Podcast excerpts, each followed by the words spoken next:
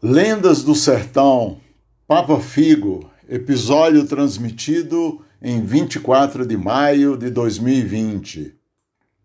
Bom dia a todos os ouvintes do programa Rapadura Cultural, esse doce de informação apresentado pelo ilustre professor Freire Neto e do poeta Paulo Macedo, meu caríssimo conterrâneo de Aurora, Ceará. Quem vos fala diretamente de Santo André, São Paulo, é o professor Afonso Cesário de Souza. Vou começar a compartilhar com você uma série de lendas do sertão. Hoje vou falar sobre a lenda do Papa Figo. Uma figura muito forte da minha memória de criança, lá no sítio Tipi, distrito de Aurora, onde nasci. São as histórias, as lendas do sertão contada pelos adultos para manter as crianças quietas e obedientes. Era a forma que os, os nossos pais dispunham na época para educar seus filhos. Você lembra da lenda do Papa Figo?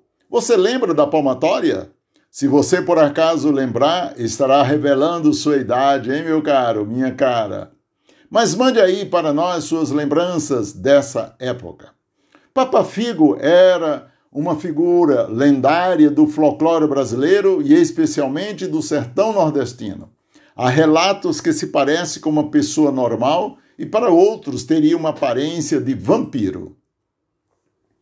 É, eu pega, ele pegava meninos e meninas para comer-lhe o fígado, daí vem a contração da palavra papa-fígados.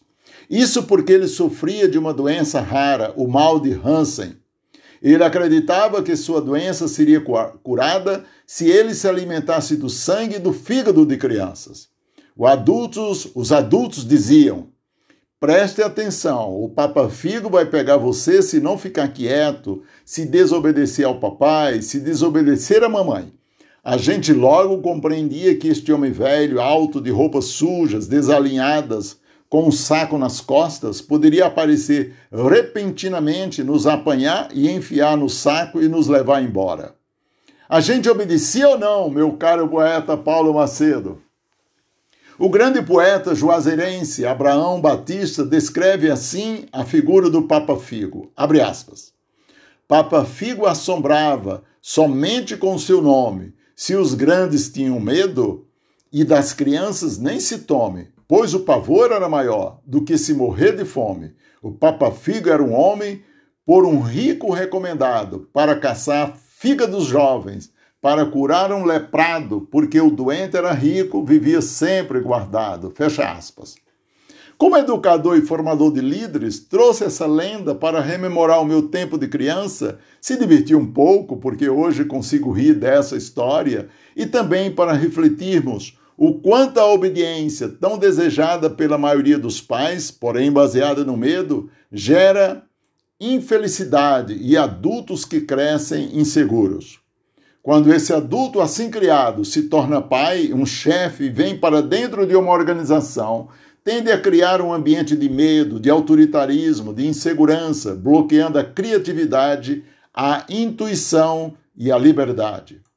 Quantos chefes, na verdade, usam ainda hoje a figura do Papa Figo nas empresas? Olha aí, se você não fizer isso, o chefe vai comer sua alma. Se não fizer isto, está na rua, o cliente está te come o fígado. Por isso, hoje, a educação dos filhos tem que ser baseada no respeito à individualidade, na liberdade, não libertinagem, no diálogo, no estabelecimento de limites baseado em valores, virtudes e propósito. Um bom dia! Sejam felizes!